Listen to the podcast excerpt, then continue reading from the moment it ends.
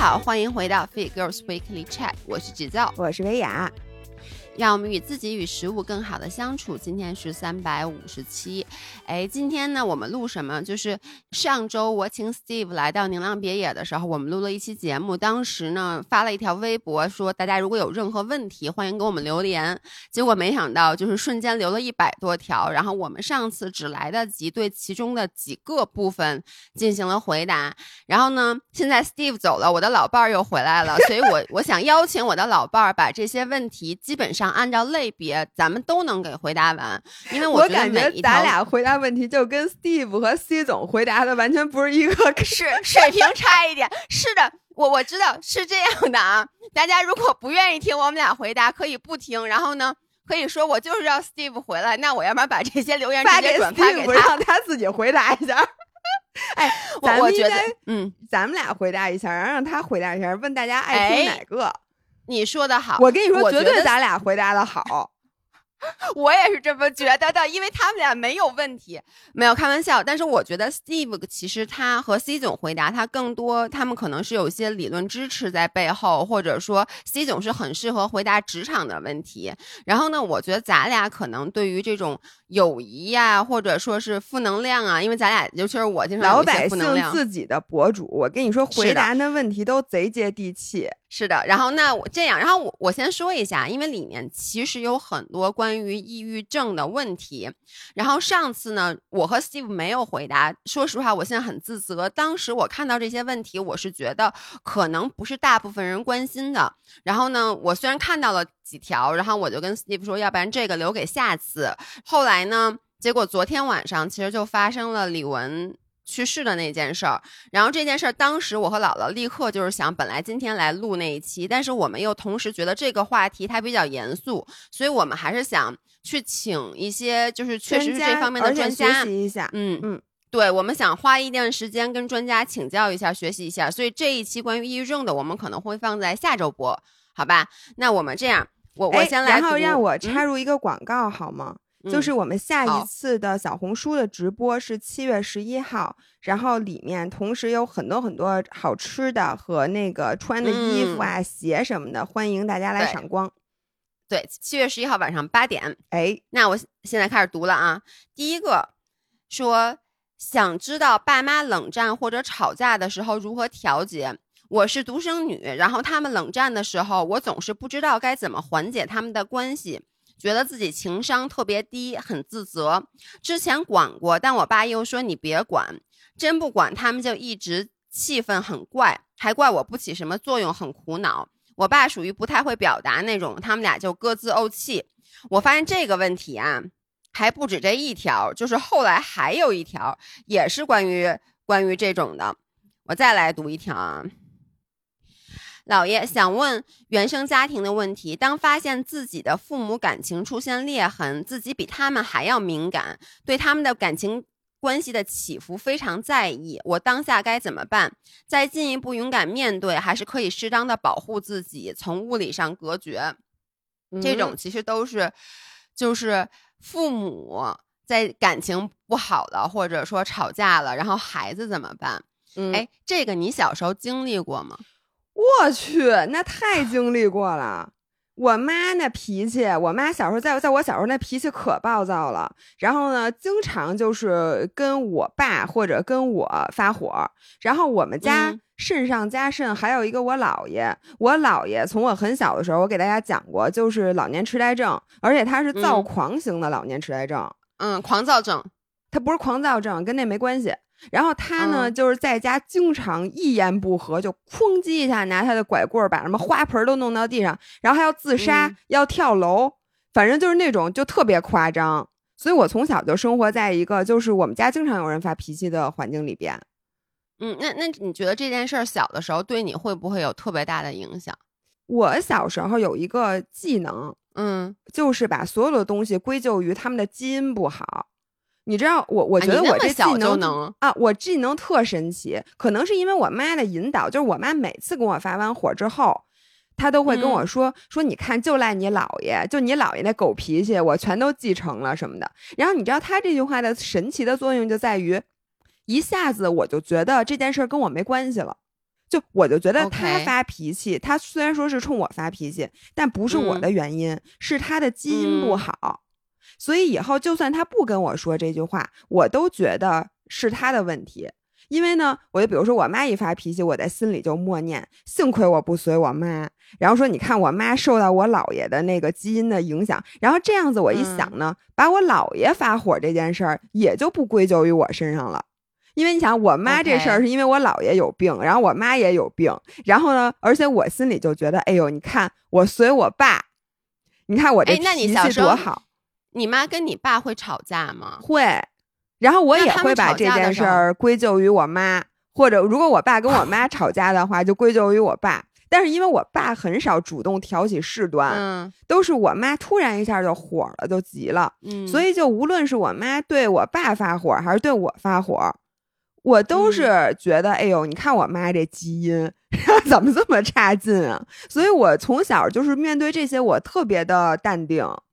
OK，因为我小时候，说实话啊，我爸我妈在我小时候吵架吵的特别的多，就是我就，而且我爸就是他，他脾气也不太好。然后呢，我爸他后来不是还有抑郁症嘛，所以在嗯我的小时候，我记得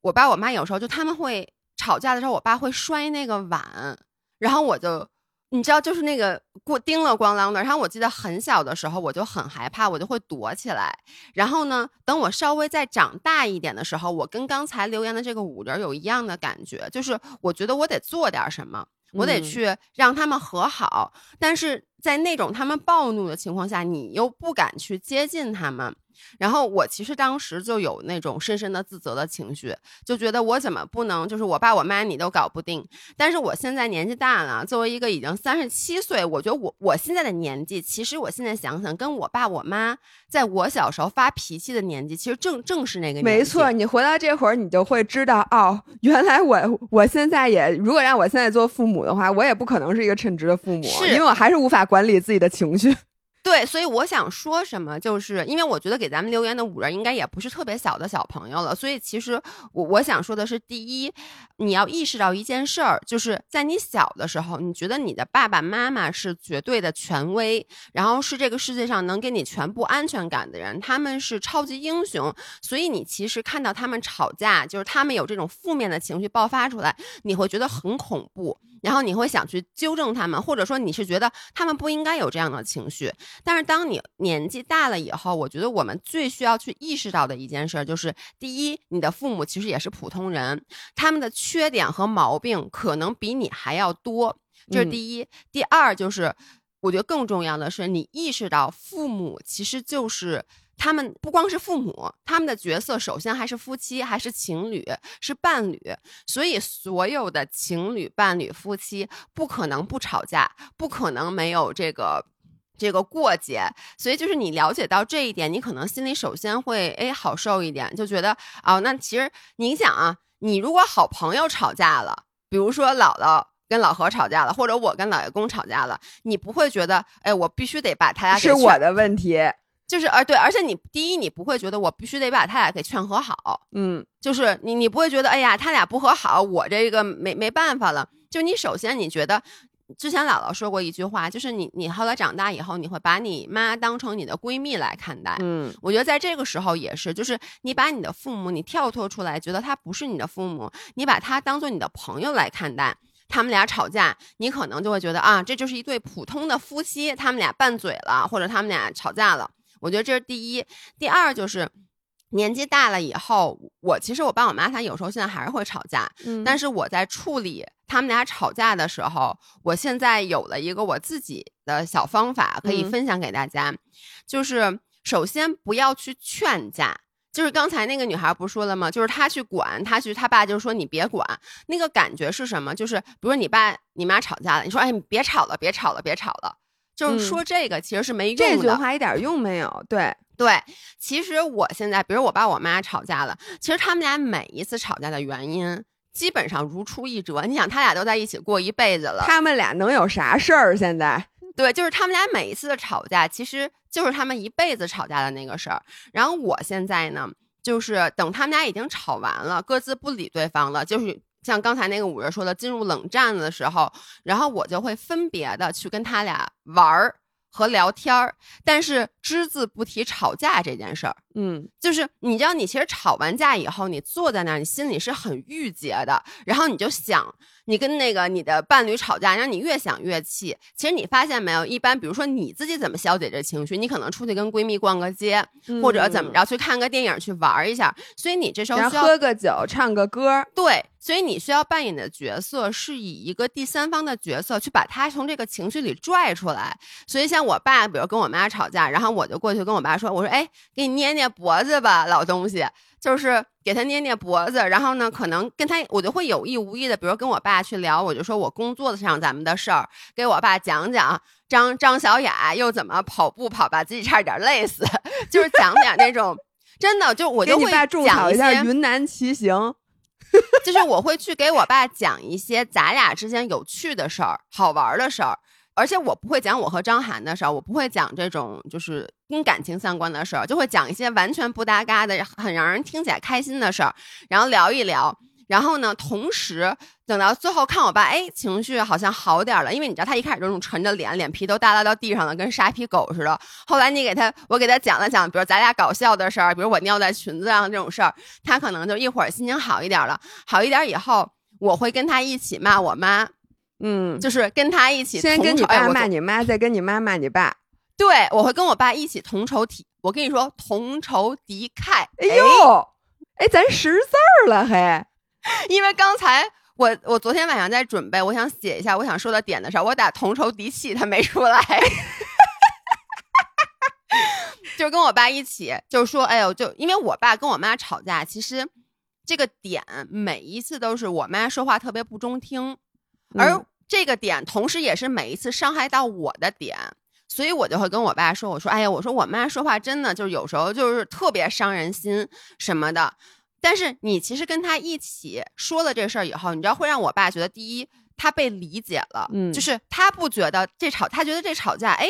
我我其实没有问题，因为你看你跟我想的是一样的，他觉得他被理解了，他被看见了，然后呢，并且当有个人，因为说话都是自家人，你也不是对方是你敌人，当你这有一个人站在你这边的时候，你一下就会觉得气儿消好多，对因为你而且就下回你妈再不再说话不中听的时候，你爸就会站在一个道德更高的高点高一点的地方，就说对就心里就想着，哎呀，他这个人就这样，哎呀，那就算了吧，什么的，你就不会真的那么鼻尖儿对鼻尖儿，针针眼儿对针眼是的怎么说，就那种跟他站在一个层面了。而且呢，你跟你爸嗯聊天的时候，顺道把你自己对你妈怨气也消了，因为对对对，你说的太对，因为有时候消消我妈我我我说我妈越说越越解恨，你知道吗？我爸在旁边就给我鼓掌，说的好。然后呢，我再去跟我妈聊天儿，给我妈也讲点咱俩搞笑的事儿，然后再跟我妈一起说我爸，因为我妈每次就是我妈每次就是跟我爸吵架，点也是一样的，你知道吗？嗯，然后呢，我就会说，我就会跟我妈那儿骂，我说我爸这人真自私，你看他人。结果我一骂我爸，我妈倒不乐意了，说你怎么说话呢？说其实你看。说，哎呦，其实你爸还行。说，你看你爸这些年什么的，就是 都不对我容易什么有求必应。对，而且我爸对我妈就确实有求必应。然后你这两边说完以后，你就可以撤了。嗯，你就不要再去参与这件事儿，你不要再说，哎，那你们俩和好吧，这件事儿其实没有必要。然后，因为每一个人吵架之后，他都是需要时间去去疏解自己的情下台阶儿嘛，而且对，然后你就走吧。我跟你说，这事儿肯定一天就好了，因为一会儿可能我妈就会过去说着吃饭吧，就是这种，你知道吗？你学得太像了，就吃饭吧，赶紧对吃饭啊！就是就是那种，这意思就是他 OK 了。对，然后呢，我爸就也是苦着一张脸坐在那儿，然后就是开始吃，但是呢，吃着吃着，这俩人可能就好了。所以这这个是我年纪大了以后的一个疏解他俩这个吵架的方法，并且还有我发现啊，比如说像我爸，我就有一个很好的去缓解他注意力的办法，包括我觉得对家长是都是管用的，就是你这个时候跟他说一些你的问题，让他去帮你解决。哎，没错儿，这点我也试过。对吧？就比如说我爸有时候跟我妈不高兴，然后我就会跟他说一些我工作上的苦恼啊，或者我不知道怎么办。然后他，因为你知道吗？你在你父母心中其实是最重要的，他俩自己的事儿马上就觉得不重要了，他会先帮你去解决。他帮你解决之后，你再夸他一两句，就会给他很有成就感。这些小事儿都会让他的心情变得好起来。你知道吗？我觉得你刚才就是已经把这个跟老年父母如何相处的这几个关键点全说出来了。不得不说，我们姥爷是一位老年心理学的专家。我我我能跟你说，就是 嗯，我觉得这个咱们呀，比如说咱们这个年纪对父母，因为父母都是大概至少你也得五十多六十的老头老太太，就是你跟他们相处的时候，你不能把他们当父母。你就要把他们当老头老太太，然后首先啊，这个老头老太太吵架，你不能陷在他们的逻辑里头，因为呢，他们的那个逻辑就比如说我你爸怎么怎么着，我怎么怎么着，这种是非啊，是你没搬不清楚的，就是你无法确定他们到底谁对谁错。然后他们需要的，其实你就是能理解他们双方为什么吵架的这个生气的点，他们需要的是理解，而不是对错。对，然后这点你已经做得很好了，就是跟着你爸骂你妈，跟着你妈骂你爸，然后对他们双方都表示理解。然后第二个，我觉得为什么老年父母，你发现了吗？就他们有的时候的那个行为和他们吵架那个点，和他们生气那会儿，都跟他们年轻的时候不一样。就是我现在逐渐能理解，是因为你想，咱们现在。就当你的人生充满着各种各样的，比如说惊喜、挑战，然后你对前途的这些 expectations 的时候，嗯，就很多时候你没有那么在意有一些小的东西，就比如说，呃，咱俩现在吵一架。那我可能就是出去吃个饭，或者我跑个步什么的，回来就没事儿了。因为我知道，就是首先咱们的事业是这样，然后咱俩并不会真的因为这个就分道扬镳，然后什么就是真的不会那么在意的。但是你想，如果当咱们六七十岁，咱们的生命里面现在只有这两段关系，不是就没事闲的吵的是吗？不是真的，你想，一个是我的父母，可能我我的孩子，咱俩连孩子都没有，我跟你说更危险。就一个就是我的生命里面，现在我首先我不可能再工作了，我也不可能有收入了，我的人生也不太可能突然一下过两天我变成宇航员了、科学家了，就是我已经没有那些预期了，嗯，然后我接下来我拥有了就是关系，那我的关系是什么呢？一个是和我老伴儿的关系，一个是可能和我的子女的关系，和和我那几个朋友的关系。但是老年了，你的朋友只会越来越少，基本上不太可能就是越来越多。反正就这些关系，当你死守着这些关系的时候，你会发现某一段关系对你的影响就会特别的大，就是这个吵架对你的打击就特别大，你子女对你跟你不和对你的打击也特别特别大，因为而且你的价值感基本上是完全建立在这些关系上的，是。的。所以为什么说？你给你爸讲一些东西，或者你你弄一些东西，需要他来解决，需要他来参与。比如说，你就说，哎，我们公司有一什么问题，我需要我爸来给我出谋划策。为什么这些能缓解呢？就他一下，你给他的人生多了一个支点。对，之前他就觉得我我的全部价值都建立在我我老伴儿对我的评价上。就如果因为今天家里就我们俩，而且一直就是我们俩，然后今天他又说我了。那我觉得我这人一文不值。我爸就这么说的，我爸就说说就我们俩说，他就老说我说你妈老儿我，就我一说什么就把我儿回来。对，那你说他他的自我认同感，他的价值观，那他他天天他除了在抖音上买点东西，看看电视，这些都没有给他价值感，然后他也不挣钱，现在他只花钱。那你说你妈说他一句，对他来讲，这天不就塌了吗？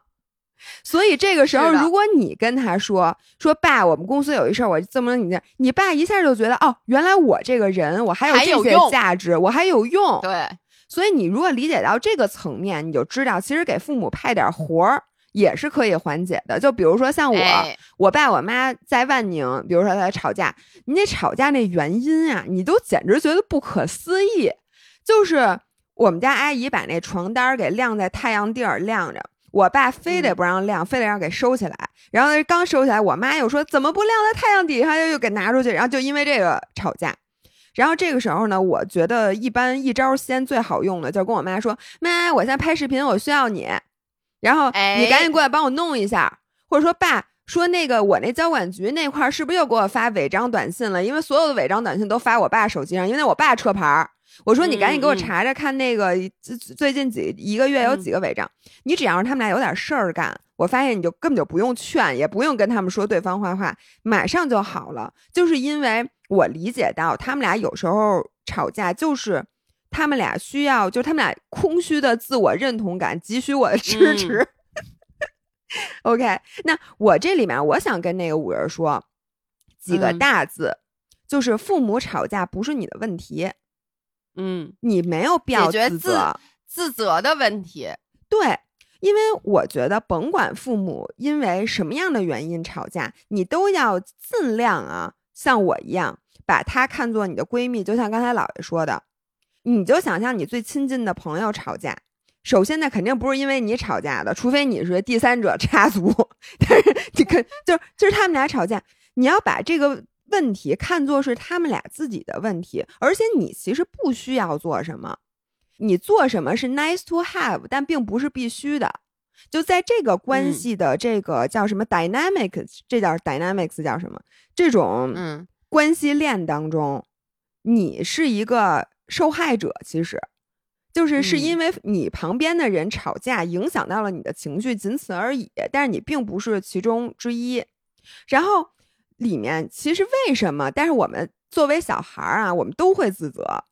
就是你小的时候都会觉得说，哎呀，我妈不高兴了，是我不好。你看啊，我妈含辛茹苦的把我养大，但是我还惹我妈生气。然后或者你想说，我爸我妈含辛茹苦把我养大，现在他们吵架了，但是我只能当旁观者，就觉得自己特别没用，这种无力感。这个如果大家读一些心理学的书的话，这都是有非常明确的解释，就是说为什么小孩儿特别容易自责，就是因为咱们从小需要父母的照顾，而且需要父母照顾咱们很长很长一段的时间，咱们是完全依赖于父母的。这个时候，你在心理上会特别需要你的父母是一个完美的人，就是需要他们情绪稳定，他们给你钱，给你做饭，给你是什么的，你需要他们是一个这样，你心理上需要他们是这样的人。但是当他们在行为上和你心目中这个完美的人对不上的时候，比如说你父母不给你钱，然后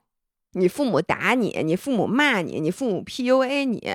呃，当这两者对不上的时候，为了让你的心里还有安全感，你会倾向于把这个东西归咎于自己。因为如果你把这嗯件事儿归咎于父母，你说，哎，那我父母其实不是一个完美的人，他们不对不对，这样你心里就会觉得，哎呦，那我该依靠谁呀、如果他不是一个完美的叫什么照顾者，我就没有办法跟他们建立那么强的连接，那我就会开始担心我的前途。你就会开始想说，嗯哎呦，说那我父母今天打我，明天会不会打我打的更厉害，让我失去生命，或者说明天会不会就不管我了，给我扔在大马路上？你就会有这种想法。但是唯一一个能让你心里觉得特安全的，你就把这东西归咎于我，就是我父母打我是因为我不对，这样的话我父母就没有问题。如果我父母嗯没有问题，我心里就觉得安全，因为我父母是一个大全乎人儿，那他会照顾我一直到十八岁我成年。所以从就是咱们为什么自责，是因为孩子需要通过把这件事儿归咎于自己来获得安全感。，OK，所以咱们为什么拧巴，不是咱们的问题，是咱们小的时候需要这样。但是呢，嗯如果让这种自责的情绪，因为我相信给咱留言的这五人，他一定已经不是十六岁以下了。嗯，对吧？我我觉得啊，如果你是十六岁以下的话，那我觉得可能这种情绪它暂时会保护你，至少你觉得我应该挨打，我怎么那么欠招，我怎么学习那么不好，这种想法总比你觉得你爸妈过两天会把你扔了这种想法更加安全一点儿。但是如果你是十六岁以上，你需要首先意识到你的自责这个情绪是你小时候需要的一种心理的保护，但是呢，你现在其实不需要这种情绪了。因为现在你已经嗯长大成人了，然后我觉得自责这个情绪，因为我最近看了一些 YouTube 上的那个视频，然后我嗯感触特别深，就是我发现我是一个自视甚高的人，对应的不是我自卑，而是自责。就我觉得自视甚高对嗯应的是自责，就一个是认为这些所有的这个事情都是我不好，我觉得自责这个嗯情绪就特别典型。然后自视甚高的人，像我，我很少很少有自责的情绪。比如说我爸我妈吵，我妈脾气不好，我都会认为是我妈的问题，就不会觉得嗯是我的问题。然后如果遇到失败，我也会觉得是这件事儿我失败了，而不会觉得这个人我失败，然后一直在反思，一直在自责，在愧疚，在羞耻，就觉得哎呀，我怎么失败了？一定是我这个做的不好，那个做的不好，那个做的不好。我只会觉得这件事儿我做的不好，但我不会觉得是人做的不好。OK，然后，所以你知道，自责就是我看下来对人的影响最大的一条，就是那个不配得感。你记得咱俩聊过吗？就是因为你从小就把所有这些事儿归在于，就是我爸我妈吵架是因为我不够优秀，我妈骂我是因为我不够好，我爸骂我也是因为我不够好，然后家里人的一些问题，老师对我的指责，或者我和朋友的关系，也都是因为我不够好。这样的人你，当你习惯于认为你不够好的时候，再碰到一个觉得你好的条件下，你反而觉得没安全感了。就嗯比如说，有一天突然有好多人夸你说：“哎呦，我觉得你真厉害，你得第一名。”或者是说你遇到一个特别爱你的人，但是他什么又有钱又帅又什么的，你反而在心理上会觉得不对不对，说这个这个东西跟我没有关系，就我不可能是这样的。然后，所以这种不配得感呢，就会让你就陷入到一种就是。你知道心理学家说，比如很多时候你暴饮暴食，就你明明嗯在你自己不想吃东西的时候、吃这些东西，是因为你习惯于自己暴饮暴食了。就是如果你变成这今天变成了一个自律的人，你心理学你心理上会觉得反而很不适应，因为你觉得很陌生，这不是你。嗯但只有你当暴饮暴食的时候，你才觉得，哦，说对对对，我就是这样的，这就是我。所以你在心里会强化这个链路。所以嗯很多时候我们陷入到恶性循环的时候，反而会出不来。然后你看，我我们有另外一个五人儿也发了一条消息，我觉得就是也是关于自责的，因为你刚才也提到自责，所以我觉得这自责反而是我想说的一个关键词。我来念一下这个。他说，很多时候都会觉得自己心理承受能力好差，对工作上的人和事，对家人都没办法宽心，会把很多事情怪到自己身上，觉得什么都是自己的问题。为什么同样的情况下别人就不会如此？到底是不是我的问题？就你不觉得嗯这个特别典型？就是他呀，因为我我现在觉得咱们用昨天，就咱们上期里面不是说有的人是活成一个圆，有的人活成一个线吗？一条线，对嗯然后呢，你发现了没有？就是社会预期它其实是一个圆形，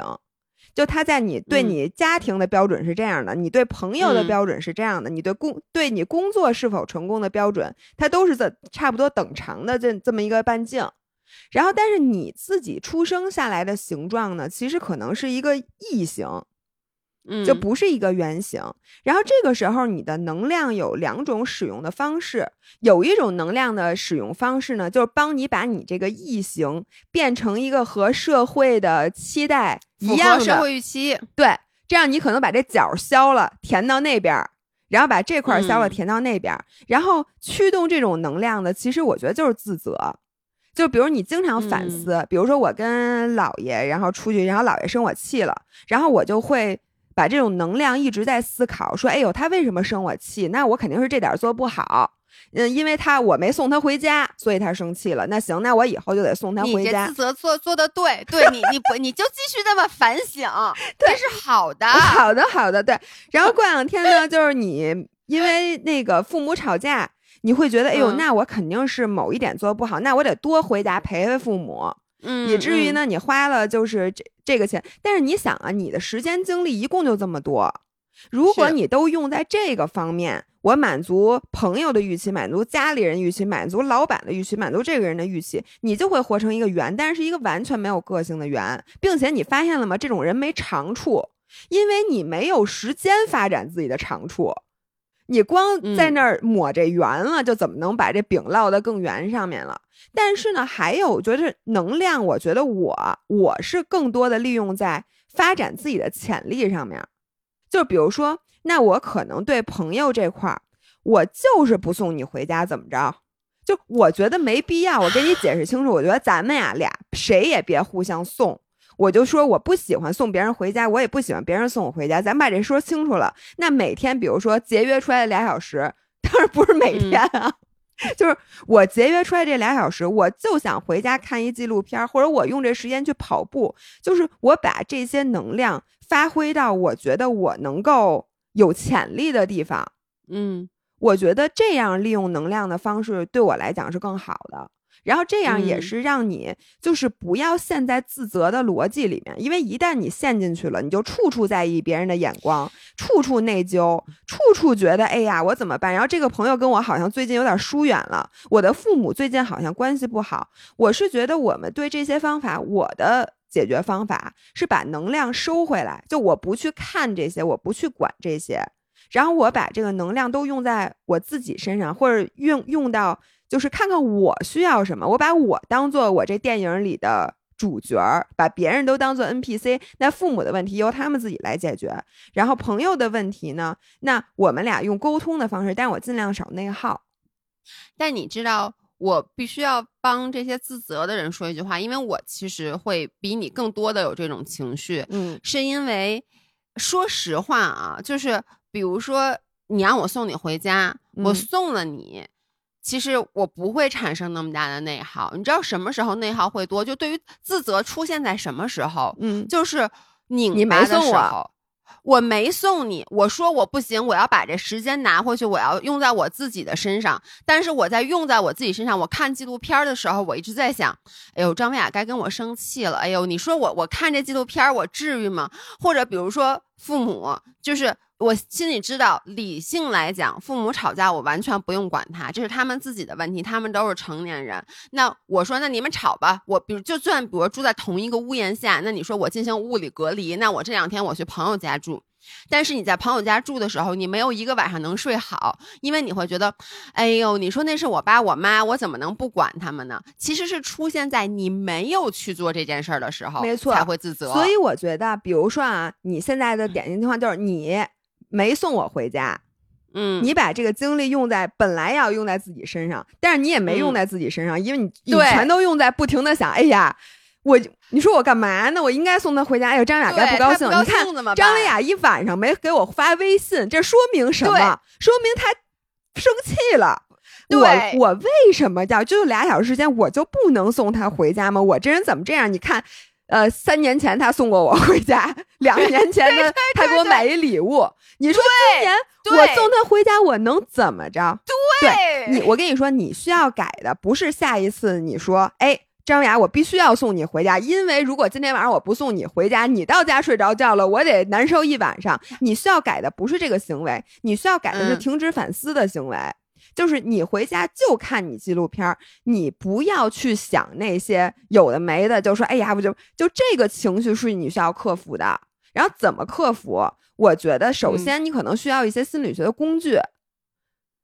就是你嗯怎么能让自己，就是这这就跟比如说我现在要看书，但是我满脑子都是，比如说我要点餐，我今天双十一嗯我要买一个什么东西，你就是如何能屏蔽那些杂念，让你专心的把书看下去，这个技能是一样的，就是你要学会怎么在你该专注的时候专注，然后嗯，第二个就是你要把能量尽量收到你自己身上。你大晚上俩小时这么开心，你没事想我这老东西干嘛？不是，或者我觉得是这样，你知道，像现在，因为我觉得我就是一个很会被关系影响到，或者就是说，因为我的共情能力太强了。就假设说啊，我当刚才我就想，因为我们说了，父母吵架，你把他们当做一个你的朋友来对待，你就这么说啊。假如说嗯我住你们家，你跟老何吵架了，嗯我也不舒服，我还是想把你你很们俩赶尴尬。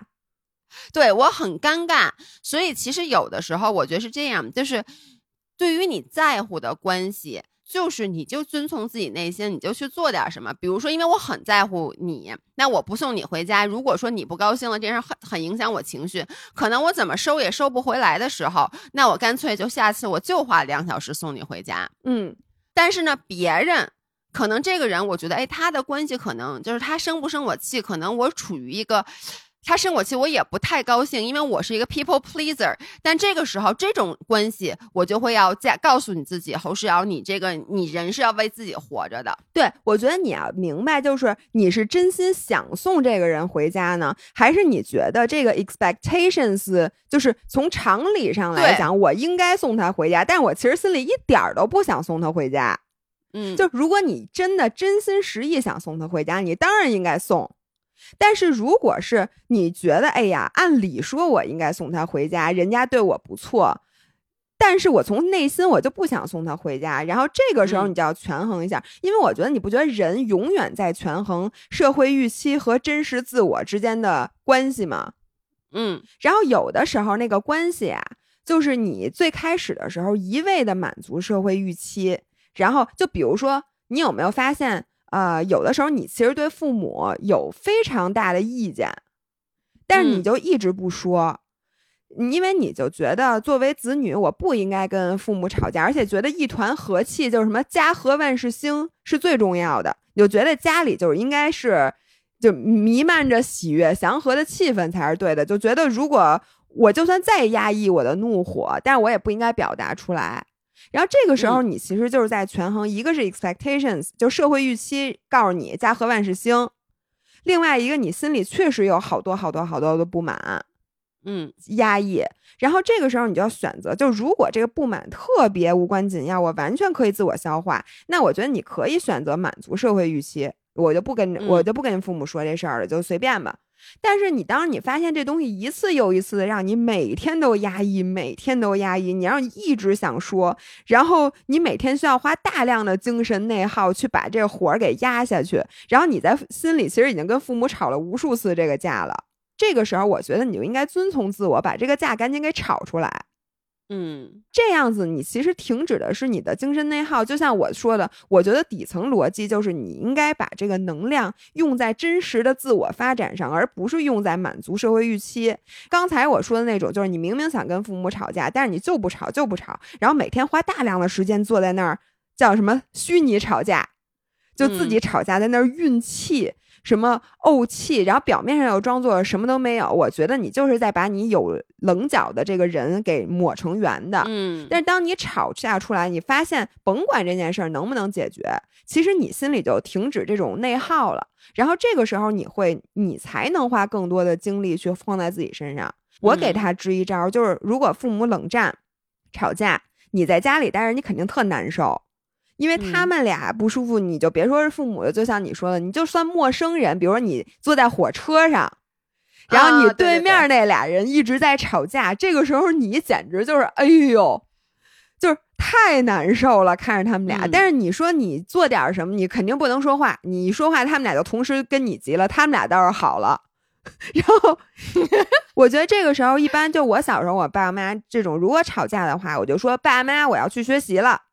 或者我现在要出去练体育了，或者我要去干嘛干嘛了，我就赶紧就想办法出去，因为父母最希望你的是学习。我小时候特别会利用这招，只要我不想在家待着，我想出去，我就跟爸妈说我学习去。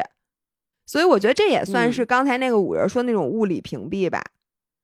嗯，就是你就尽量找一个让你不不那么容易分心的事儿，然后赶紧把自己事儿干好，让他们俩自己赶紧把自己这摊烂事儿给解决了。我觉得你。对他是最好的。你刚才给我提供了一个新的思路，嗯，就是引火上身。你想想，他俩最恨你干嘛？就是你去，就比如说我爸我妈吵架了，对不对？他们俩这个就就为点鸡毛蒜皮事儿、小小小事吵架。这个时候我去干一，比如说我说，哎，我找一男朋友，就男朋友是个渣男，就是或者说我去干一件他们俩绝对不能允许的事儿。然后呢，或者说妈，哎呦，你知道吗？我偷东西，我被抓了。就是你让一件事儿让同时吸引他俩的注意力，姐们儿，这事儿有点危险。我觉得小时候是容易的，你就精心收藏一张你考不及格的卷子。你最开始呢，先找一假签字，你先别拿出来。然后在你爸妈吵特凶的时候，抨击说：“哎，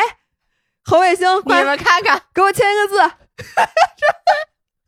然后你爸妈肯定当时就不吵了。啊，对，就拿都拿着铁疙瘩来追我来了。但是当你现在这个年纪，侯世瑶，在你三十七岁的时候，你告诉我你现在还能干出什么让父母一下就急了？嗯，你说你跟我散伙了，对我说我跟张文雅撕逼了，然后他们俩赶紧就过来问，哎，你们俩怎么回事？那这种事比较罕见，我觉得。但是我觉得你说的对。这是一个新的思路。嗯 OK，这样我们到下一个，啊，下一个也是关于家里面的，我来读一下。姥姥姥爷，我现在是准大学生，就所以也就是一个十八岁的孩子。我经常觉得自己花了家里好多钱，觉得愧对父母。哎，你看，真的都是自责。嗯，呃，高考分数也不好（括弧爸爸很满意，妈妈觉得低），我真的特别自责。高三一年一对一补课花了家里好多钱，毕业就买手机买电脑，我甚至想过离开他们就不用这么累了。我要怎么办啊，姥姥姥爷？哎，这个典型的就是你刚才说的自责加不配得感。嗯，我就想说，你现在也不挣钱，你爸妈给你买个手机、电脑供你上学，这件事儿是他们应该做的。就是，嗯那你哪个孩子没有手机、电脑啊？就是你爸妈确实不容易，但是你爸妈并，我觉得你这个嗯要求并不过分。呃，我我我是这么觉得的，我我其实特别能理解他的心情，因为你你知道吗？我从小到大，我不是说过吗？就是其实我我小时候我家里经济条件还是可以的，嗯，但你看我小时候什么玩具都没有，对不对？就我跟你讲过，就基本上玩具流行，就是桃儿吃的。就反正我没有过那种特别流行的玩具，包括我记得咱俩上高中的时候，齐老师是给你零花钱，然后你买，你老买一些好看的衣服。但其实你看我，我我没有什么特别多的零花钱。嗯是，其实不是我爸我爸妈不给我，就是他们没有意识到这件事儿，就是孩子到了一个需要花钱的年纪，而我。从来，因为那天我就跟我妈又聊起这件事儿，我妈说：“那你也没跟我要啊。”其实我后来就想，三炮不知道为什么从小到大我没有跟我爸妈要过钱，因为你不敢。我就是有一种不配得感。哎，我能懂，我能懂。因为你知道吗？就是比如说像我，一个是我小的时候，我爸我妈就是可能他们会无意中的，我不知道有意无意，但他们会那个时候父母经常会说一些，就是说爸爸妈妈挣钱很辛苦，嗯。就是包括那个时候我爸开公司，确实是我有看到我爸没日没夜的，就是在公司，然后呢回来以后就是短暂的睡觉又走，所以从小到大我心里就知道家里这个钱来的是非常不容易的。然后呢，我最不敢跟父母要钱的是什是什么时候啊？是我学习不好的时候，嗯，就是因为我从小到大我知道，尤其是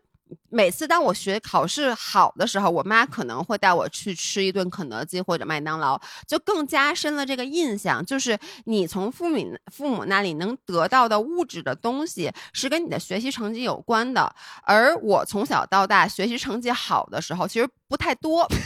就是那就是你的问题了。我跟你说，是我的问题，是我的问题。就是我好像只有在初中的时候学习还不错，小学就很一般，所以我就不好意思跟他们要东西，因为我觉得你不配得到父母的奖励。然后包括我上后来我不是出国留学嘛，你知道。我出国留学，我爸我妈其实特别好，他们跟很多的家长不一样，不是说问你，哎，你这钱怎么花的？他们就一年，他们这个钱是一年打给我的，嗯然后呢，我当时其实有就是一年打给我，然后里面包括学费，然后国外上学是特别贵的，它是按学分儿，每一个学分儿我记得当时合人民币可能要一万多块多块钱，然后有的时候一个学分儿我就是我我那次在宁浪别野里也讲。就是我修到一半儿，我深知这门课我再修下去，它会把我整体的 GPA 往下拉，因为我嗯学不下去了，我的分儿会很低。但是现在，如果你 drop 这门课，你那钱是退不回来的。这个时候，我无比无比的自责。其实不是自责自己学习不好，而是自责我觉得我浪费了我父母的钱。就我完嗯全不敢跟他们说说，哎，我这门课我学不下去了，我 drop 掉了。那这一千六加币的这个钱，我你你们能不能再给我？我从来没跟他们，就是我在出国这几年，我没有在他们给我的钱之上额外要过一分钱。其实就跟嗯这个女孩的心理是一样的，就是我知道，一些我爸我妈又说说，哎呀，说你看，就是供你出国上学什么之类的，就是我觉得他们很辛苦，所以呢，我又觉得我学习成绩没有达到预期，就是像这个女孩说的，她说爸爸觉得还行，但是妈妈觉得太低了。没有达到预期，这个时候我就更不敢跟家里要钱了。所以我记得当时我那门课我最后 drop 掉了，然后我是用自己打工的钱去把这个给补上了。嗯就是我我，所以我我现在其实想想说的是什么，就是这个女孩就是说她的不配得感全部是来自于她觉得她上高高三的时候她补课，补课很贵一对一，嗯但最后她高考没考好。嗯所以就是我想提的第一个问题，就是我们从父母那块儿得到的这种物质上的扶持，一定要跟学习成绩挂钩嘛？没错啊，对啊，就是这也是我的我想说的，就是我是觉得咱小时候你说省吃俭用，我觉得这是中华民族的良好美德，我觉得这不是说，我觉得这没问题。然后呢，嗯我们因为没考好，不好意思管父母多要钱啊，是多要钱，我觉得也正常，因为毕竟很多父母都是拿这个钱来当做一种奖励的。那你自己没嗯考好，就跟你那个老板，你跟老板说我要涨工资，但是你今年业绩不好，你也不好意思，我觉得这是正常的。但是呢，嗯你不用在你花的正常的钱上觉得愧疚。我觉得这个嗯整个的问题在于你的自责和你的愧疚感，我觉得这是不应该有的。就跟比如说你现在，你先别说养孩子，你养条狗，嗯，对吧？嗯然后你让他起来握手、转转圈儿，他是不是也做不好？但是你说他应应应该在他吃狗粮的时候觉得愧疚吗？你也不希望他这样，对吗？因为我觉得这是一个正常的养育关系，就是家长养你，那给你吃，给你穿，而且我觉得手机和电脑这些东西跟学习成绩没有关系，这是你人生必备的工具，你的学习工具。我觉得你产生这种情绪是双输，就首先你自己心里特别难受，其次是作为你的养育者，你的父母心里肯定，他如果知道你是这么想，他肯定也不愿意。这就跟你知道，我前两天做了一个深刻的反思，嗯就是我不是刚在七月份的时候给我爸妈在万宁那房子又续租了一年吗？嗯嗯，然后刚续租完，我爸就要走，他们就回去了。对，然后我爸那两天特别不开心，然后你知道给我打电话，当时我不是已经回北京了吗？嗯我爸给我打电话跟我说：“张雅，我告诉你，我觉得我马上就要得精神病了。”这是他原话。嗯我说：“你怎么了？”他说：“我在万宁这块儿我待不下去，我一天都不能待，我明天就要回北京。”然后呢，你知道我心里这个火腾一下就上来了。我心想，我刚给你续完租，而且呢，嗯我为什么在万宁租这么大的房子？不就是想让你们踏踏实实在这儿待着吗？然后呢，这不就是想孝敬你们吗？觉得你们在这房子里住大别野待着不舒服吗？然后你现在跟我说你要回北京，你这人怎么那么不知好歹？你知不知道我挣钱有多不容易？我这个钱是打水漂的吗？我这钱明明我花在我自己身上，好不好？我非得要给你花什么的？那你说这种情绪是不就是小的时候？比如说我妈想让我学电子琴，然后嗯斥巨资给我买一电子琴，然后呢还给我上那私教课，然后但是其实我不想学电子琴，我就想回家玩。因为你五音不全，不是 发现不识谱电子琴又不是唱的，电子琴是弹的，跟我五音不全有什么关系？因为我这件事儿 exactly 发生在我身上。我小时候，我妈就送我去学电子琴，然后我不识谱，因为抖抖抖抖抖，就是它不是对我都一样吗？抖抖抖那所以就是就是你听不出来嘛，懂了，所以给我妈气的。对你说跟这个有什么区别？就是你我妈当时也没有就因为这件事儿就跟我说，你看我给你花这么多钱，我给你花这么多精力，我给你花这钱，我给你买电子琴这钱，我给自己买一包，我买双鞋好不好？我为什么非得要花在你身上？你这人怎么那么不识好歹？其实这个都是就是 PUA 的一个过程。就是我给我爸嗯妈租房，我问过他们吗？其实我没问过他们。一开始我就是求我爸去的，对，然后我就我就理所应当的觉得我对你好，你就得接着，接然后你就得给我嗯好好表现。就跟我给我妈买件衣服，你要是不穿，我肯定特生气。嗯但是你问过他，他喜不喜欢这件衣服吗？那他不穿，肯定是因为他有他的理由啊。那他干嘛非得穿你给他买的衣服？他明明觉得这件衣服不舒服，那就是，然后嗯你就非得逼迫他们穿。我觉得反过来，这就是一个 PUA。所以当时虽然我非常非常的生气，后来我就是逐渐的理解了，就是这跟我妈让我学电子琴我不学是一个道理。后来我就想，嗯那租房子是我非得让租的，那他要离开肯定有他的原因，就因为我爸在北京最大的爱好就是逛超市。然后呢，嗯他就每天要去各种大超市，然后逛一溜够，也不一定买什么东西，但他就喜欢看。但在万宁，唯一的超市关门了，就是只有那种嗯特别特别小的超市，他逛的不开心，他去菜市场也不方便，那他自然就想回北京。那你给他花钱，那是你的问题，谁让你租的？他也没要求你给他租。那他现在有这个要求，你就应该尊重他。所以我觉得，对于父母来讲，他也不应该用这些东西来 PUA 你。就是他给你买了电脑，给你的手机，就说我给你花这么多钱给你买一个电脑，那你如果不给我 GPA，全都给我考那个四点零，你就是对不起我，嗯我含辛茹苦的把你养这么大。然后我给你花了多少多少多少的钱，你现在就连个满分你都考不了，你是个什么垃圾？就是如果你觉得父母对你有这种，你一定把他屏蔽，就把这个情绪给屏蔽掉，因为你知道这个父母其实他就是利用这些他对你的付出来 PUA 你，他就是想利用这个来控制你。然后这种想法呢，如果你平移到自己身上。你觉得是非常可以理解的，那你对他们理解就好了。但是这个情绪你一定不要接收。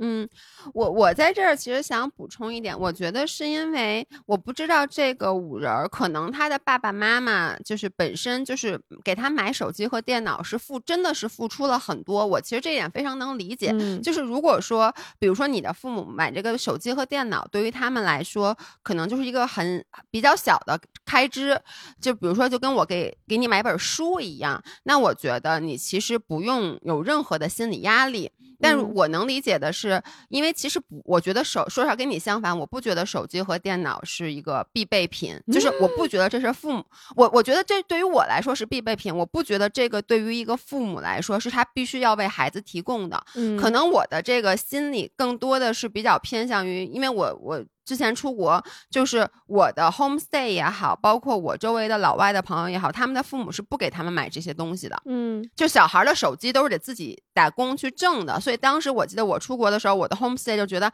啊，你的妈妈给你买手机，还给你买电脑，你这手机和电脑用的比我们还好，他们就觉得很吃惊。然后同时我也给他们讲了，这是中国父母的一个习惯，就是他们会给孩子买的东西比给自己买的东西还好。嗯所以我不知道就是这个五人是什么情况，所以有可能就是他的父母其实确实是节衣缩食，都用特别破的手机和电脑，对，就节衣缩食给他买。嗯所以我觉得这个，首先我非常能理解你，你有这种不配得感，我觉得你也应该有这种不配得感，因为我本身是反对，就是作为父母不首先顾着自己，首先顾着孩子。嗯。我不是说你应不应该这样，就是而是我觉得叫什么 happy mom happy family 吧，反正就是说你其实嗯。只有当你自己满足了你自己的需求的时候，你才能够给孩子更多的爱，要不然的话，我觉得更多的情况就会像你刚才说的，如果我是那种节衣缩食，我自己都用了很不好的手机，甚至没有电脑，但是我给孩子花大价钱去买了这些东西，那我很难做到不对你有所期待。对，因为这个是我牺牲了我的物质需求去满足了你的物质需求，而当像我反过来就说我已经满足了我的物质需求，我给你的是在我满足自己物质需求的基础上，我对我的孩子付出，这样子你很容易对孩子就没有那么高的期待，给孩子的压力也会小。对，所以以我我觉得说，如果父母是那种情况，他节衣缩食，他给你买的这些，那他的内心就确实非常难平衡。但是这也是他的问题，这也不是你的问题。就除非你是，就明明你爸妈没有这个钱，你非得要这嗯东西，我觉得这就是你的问题了。但是我觉得中国很多父母，他就是他自己的人生没有什么追求，或者说他就把所有的期望都寄托在你身上，以至于他会给自己用特别特别不好的东西，把这些东西都给你。我觉得如果他在这个就是他自己用不好的东西，把所有东西都给你的这个。情况下，他对你没有施加过多的预期，那我觉得这是父母对你无条件的爱。但是如果他给你这个东西的同时，对你施加了特别强的控制、特别强的期待，我觉得这个就是他本身这个父母就没当好。但是呢，本身嗯父母他很难当好。所以我觉得我们理解他这个行为就行了，但是我们不要被这件事儿给 PUA 到。对我，我觉得我倒不是说你应该是被 PUA 到，而是我说如果这种情况的话，第一我是能理解他的这种，就是怎么说呢，很自责，很不配得感。那我觉得有几个办法啊，因为我不知道你是一个什么情况。首先，我觉得做的第一点是，我希望你能把你的父母给你的物质支持以及你的成绩这件事儿先把它割离开。就是父母给你的东西是他给你的东西，那他作为爸爸妈妈，他愿意为子女付出，因为我知道，如果我有小孩，我肯定也愿意把最好的都给他，那这是一回事儿。然后，但是你的成绩和这件事儿之间，你不要给他挂上钩。而如果父母在从小就在你小的时候就把这件事儿给挂上钩的话，你要强行把这个钩给拆除。嗯，就你要意识到，就是我努力学习这件事儿，即使首先肯定是为了你自己，对不对？那即使你是为了父母，但不是为了让父母给你更多的钱，或者说而或者说让父母给你买这手机，或者为的是我配得上这个手机和电脑，对，而是说因为。父母对我有这个期待，那我觉得作为子女，我希望满足父母的期待这件事儿是没有问题的。所以这是你你对学习的，而父母给你的这个东西，你是单纯的就把它当做父母对子女的付出。那我觉得有一点就是能够消除你的这个自责感，因为我你你给的信息太少了，所以我不知道你的这这个自责感是因为你本身是一个共情能力很强的人，然后你自己就会。很觉得对不起父母，还是说你父母在给你每一个东西的时候都会说一句：“说你看妈什么这个月都没买什么东西，特别不容易，特别不容易给你买了这个。”就是这个，因为我不知道这个具体信息是什么样的，但是我觉得你应该跟父母去谈一次，就是对于这个物质，他们对于给子女的这个物质和对他们对这个物质之后会带来什么，你需要跟他们有一个了解。比如说像你爸，他就是想把最好的都给你。他就是想让你拥有这个好东西，我觉得你也不要有不配得感，因为这个是一件很幸福的事儿。说说实话啊，就是因为我看那个老外的家庭，很多爸爸妈妈真的到十八岁就把孩子一脚踢出门，什么都不给孩子。我我并不是很认同那种观念，因为我觉得家庭的这个联系对于我来说是重要的。所以如果说他们就愿意给你，你就欣然受着，你也不要觉得你好像什么。占占了你父母的便宜，因为你看，像我现在，就是我爸我妈之前送我出国留学，我跟你说啊，他们确实是有过这种想法，他们觉得他们好花了好多的钱送我出国留学，结果最后我当时刚辞职决定做网红的时候，我爸我妈其实你说他们心里能舒服吗？就我妈真的觉得，就花那么多钱送你出国，你学又学经济，结果你现在这个。最后要去当一个体育博主，他们是不能接受的。但是我很感激他们，也只是说了一下，但是没有真正的去阻止我。那现在呢？其实我现在对他们的回报就是，我我挣的钱，我会就是像姥姥给他那个爸爸妈妈租房子一样一样，就是我会说哦，那你们想要什么？你们想要跟我要，我都去给你们买。其实你现在因为太小了，你会觉得爸妈给你给你的无以为报。但是我这么跟你说，等他们老了，需要你的地儿多着呢。就是你将来一定是能够回报给他们的，嗯，我觉得就是首先你要把这个社会预期看作社会预期，但是你并不一定要用你整个的浑身的能量去满足社会预期，就是你不要把你干的所有的一件所有的事儿都当做是在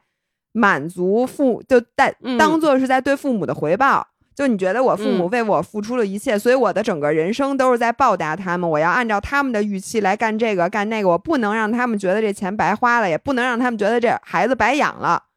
就是你要把这个中间做一个割裂。其实就像你刚才说的，就你是你，那他的预期是他的预期，你看到就好了。但是你的能量要用在自己的满足，就是自己的成长上。是。OK，那我们最后来读一个关于朋友和负能量的，我觉得这个也是最近我听到周围人说的比较多的问题。我先读这个啊，这是一条私信，姥姥姥爷，你们好！我有一个好朋友是高中认识的，算起来有十二年的友谊了。几年前她嫁到别的省，我们就异地了。这倒没有关系，完全不影响我们的友谊，反而经常网上聊天儿。不过持续这三年，她的负能量不断增多，每次都跟我抱怨家庭、公婆、原生家庭，这些是老问题了。她怀孕的时候情绪不好，我甘愿做她的情绪垃圾桶，听她吐槽，以为她生完就会好，可没想到在家庭生活。里的他就是一直在不断的吐槽刚才说的那些公草呃公婆呀，不给他钱呀，说不好听的话之类的。我提供了一些解决方法，或者给他推荐了几本书，可是都于事无补，问题永远还是那个问题。后来我发现。他只是需要发泄，我觉得自己作为他的朋友提供情绪价值无可厚非。可问题是，他持续三年都是一直在强烈的输出这些负能量。我和姥爷一样是共情能力很强的人，又容易被影响。每一次我即便不认同他的观点，也会一起应和，就为了让他心里舒服。结果每次聊完之后，他其实就没事儿了，但是我却需要花很长的时间去消化这些负能量。嗯。对吧？然后呢，她就举了几个例子，比如说消化完了以后，人家她闺蜜就倒头就睡了，然后呢，她得在 B 站看两个小时的搞笑视频 才能自己才能睡，孩子有点惨。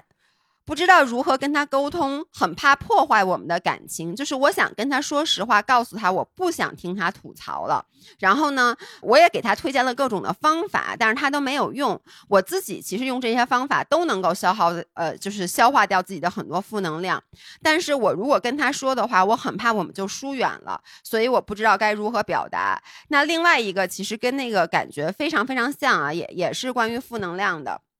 我在这儿也。读一下，跟那个非常像，但这个人是这么说的：我和身边的部分朋友都有情绪问题，出来聊天就避不开这些话题。每次我们是很想给到对方能量的，但是每一次沟通完，大家好像都是互相传递了很多负能量。朋友之前在情绪、精神这方面应该怎样互勉更合适呢？因为很怕自己说错话，我自己的焦虑就挺严重的。其实都是就是你的朋友传递给你负能量。哎，我就想问你，你有负能量很强的朋友吗？有，但是现在就是很少联系了。我记得你之前跟我说过，你有一个朋友，就是基本上你跟他说什么话，他都是那种反问或者去贬低，然后基本上就你每次跟他聊完天，对，有，然后你有，你很开心的想跟他 share 一件事，他都是给你传播一些负能量或者打击你，然后就弄得你后来就不愿意跟他说说这些事儿了。对，后来我就不跟他说了，然后。也很少见面，因为我不想被这种情绪影响到。我是一个，比如说啊，就像这个第一个人，他说他跟那个呃他的一个朋友已经十二年了，然后现在基本上我的感觉啊，就是他每次跟他交流好，交流完了之后，他心里其实没有什么喜悦。也不不不期待再跟他联系了，但是呢，他又觉得我必须要维持这个十二年的友谊，我觉得这个完全没必要。哎，我同意。就你只要一个经济学的沉没成本，就很多时候我们放不下，是因为我们这这个友谊或者这感情或者这个什么东西都这么多年了，而且你都忍了这么多次了，你就觉得那我现在不忍了，我之前不是白忍了吗？那我这友谊多可惜！我觉得这种想法是挺有毒的。就是你就关注你此时此刻，当然了，不是说你这次你们俩聊完天，你他可能让你觉得有点不高兴，你就立刻跟人跟这人掰面，你就说，咱俩以后别联系了。这个肯定是太极端了。但如果这这么长的时间，你每次跟他在一起，你都觉得自己跟垃圾桶似的，他把垃圾倒给你，你还得找地儿再倒了去。我觉得这种朋友就维持一个表面关系就行了，你就不要再跟他来往了。你也不用天天在心里想，哎呀，他就我这么一个朋友。如果呢，我不听他吐槽，那谁听他吐槽啊？那他会不会就更惨了？他会不会有这个那个的？这个其实你陷入的那个情绪，其实也是自责的情绪。就你会把明明是他自己的问题，那他这样，然后你最后转换成你觉得你不对。我觉得你千万就只要不要让自己产生这个情绪，我觉得这种朋友该断就断。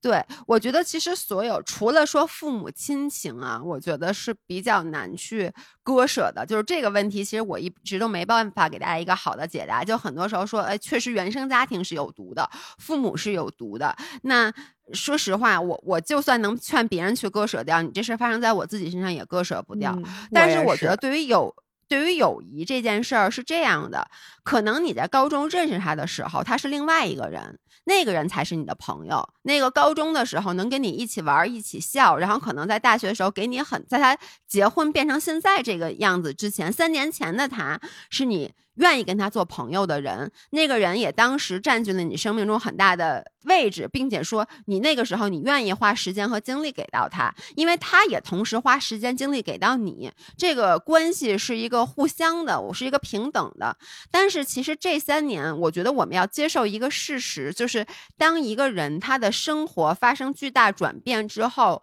这个人他也会变。那这个人他可能像我觉得他自从你的这个闺蜜她结婚嫁到外地，跟她的公婆生活在一起，就像你说的，她说有的时候我觉得她公婆没错。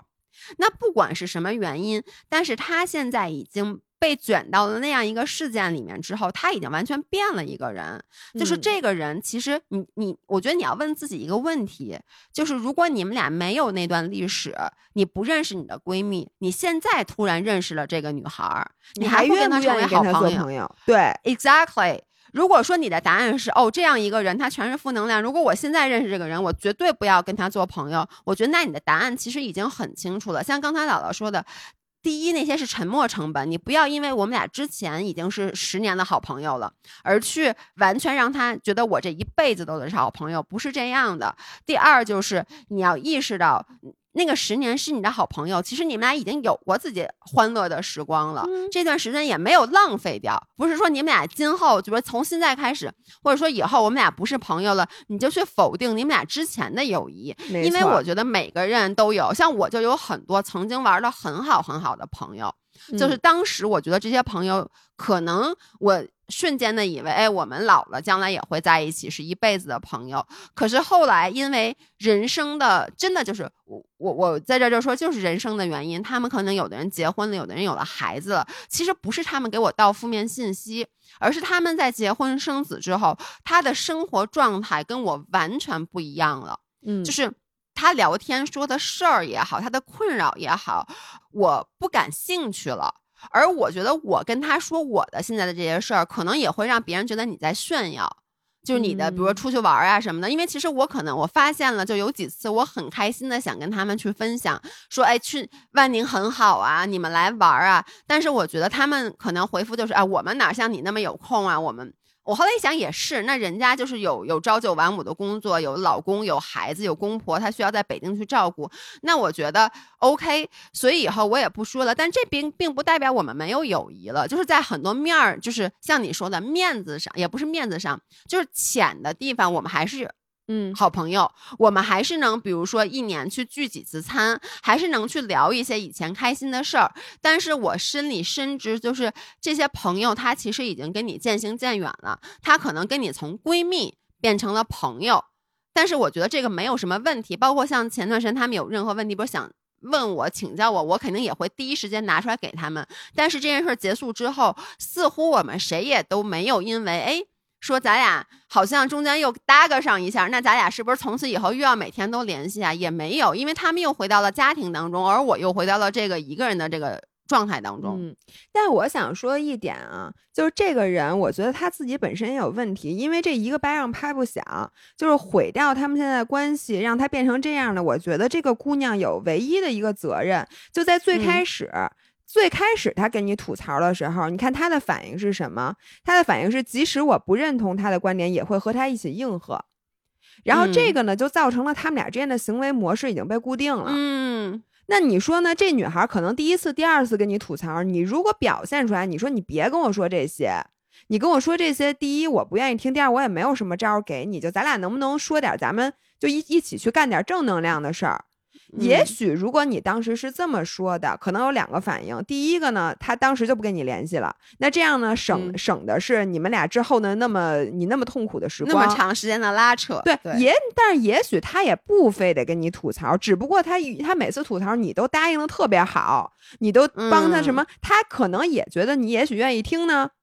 或者就觉得咱俩这样嗯没问题呢。所以我觉得这个姑娘的问题在于她表达的太晚了，或者是她到现在都没有表达，可能嗯。已经好多好多年了。所以现在我其实应对那个姑娘，就我说老给我负能量，就我说什么她都说嗯不行的那个姑娘，嗯。后来我就跟她说：“我说你们天蝎座这人真的，当然了，我 我不应该贬低天蝎座啊，但是因为她老这么说，我就说哎，我妈也是天蝎座，哎，啊，所以我妈我说我妈也是天蝎座，哎，然后我妈说话永远都是反问句，你跟她说一什么事儿，她都给你能而且你跟她说啥，她都给你往坏处想。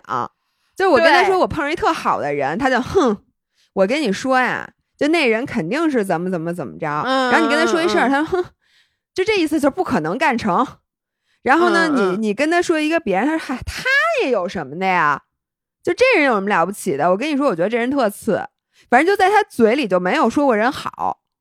所以呢，我就跟他说：“我说，哎，我说你甭老，我说我我说你们这天蝎座太腹黑了，我说咱不能聊这个了。然后我们就把我们一起见面的话题就固定在那几个话题。但是这样呢，我们俩虽然说不是最好的朋友，但是也一直能联系。所以我觉得这个嗯友谊，如果你想让它塑造成，就你想让它长长久久，你真的得嗯沟通。就是你不能一嗯直忍着，就跟对父母，我觉得你如果要想自己一辈子跟父母舒适的相处，你也不能一味的隐忍。我觉得一味的隐忍就是纵容。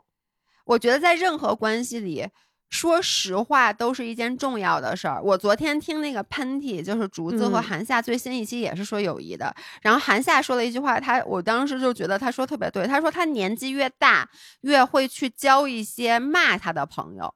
就嗯是。年纪小的时候，你其实总是在想找一些 yes man，就是你想找自己跟自己什么都一样的，三观也一样，情绪也一样，各个方面都一样。其实有的时候，你有没有想过，这些所谓的跟你一样的人，他未必跟你一样，他只是假装跟你一样，为了跟你维持这种，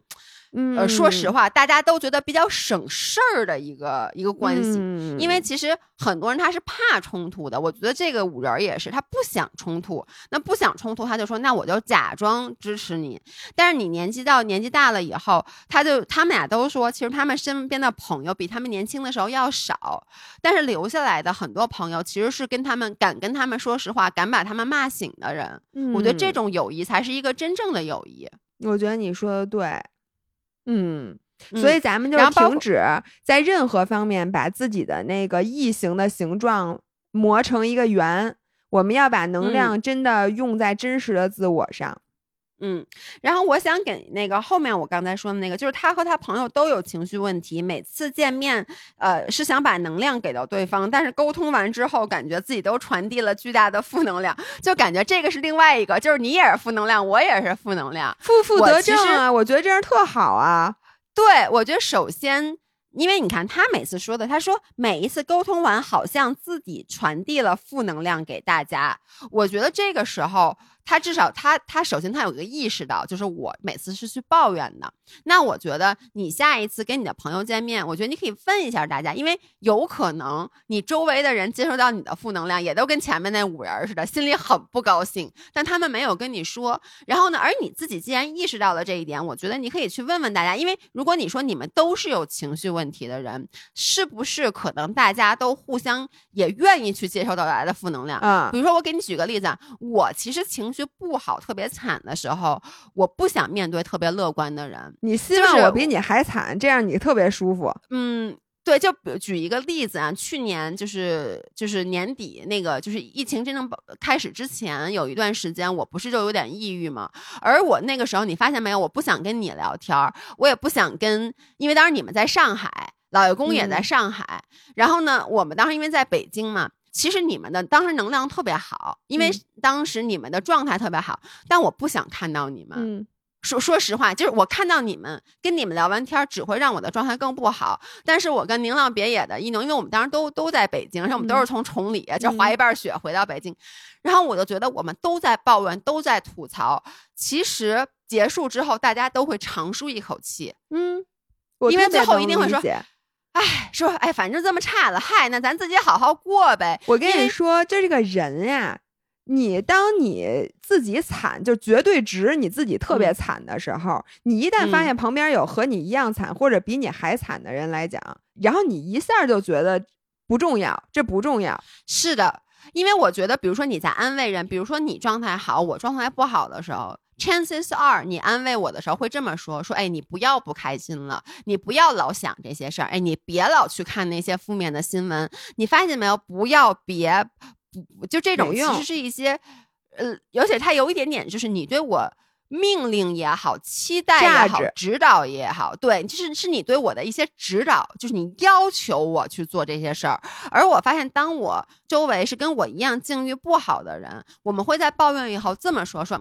哎，要不然咱别看了，咱别这嗯样了，咱干脆咱干点别的。就是你是用我咱们，你就会觉得，哎，他不是在命令我，他是觉得他自己这样，他邀请我跟他一起去做这些改变行为的事儿。所以我觉得这个其实也是我下周咱们谈那个抑郁症的时候，我昨天跟我爸聊天一个感觉，就是你不要去告诉他怎么做，而是你自己去去设身处地的。所以我觉得这也是，如果说大家都是负能量，可能有这个好处。那如果说大家真的觉得你这个负能量就是特别不好的话，我其实觉得。比如大家最近心情都不好，我真的觉得约在一起出去运动会好很多。嗯，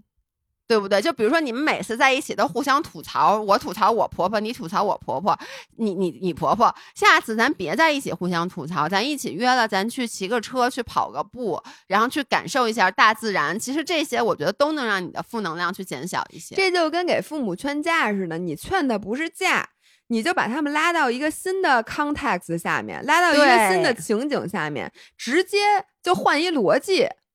我觉得嗯就大家都负能量，有时候你就需要集体换一个逻辑，然后你这样你就从潜意识层面，这个人可能就会嗯积极起来。嗯嗯，嗯，行吧，好的。那我们今今天就到这儿，咱们七月十一号晚上不见不散，好的，拜拜。拜拜。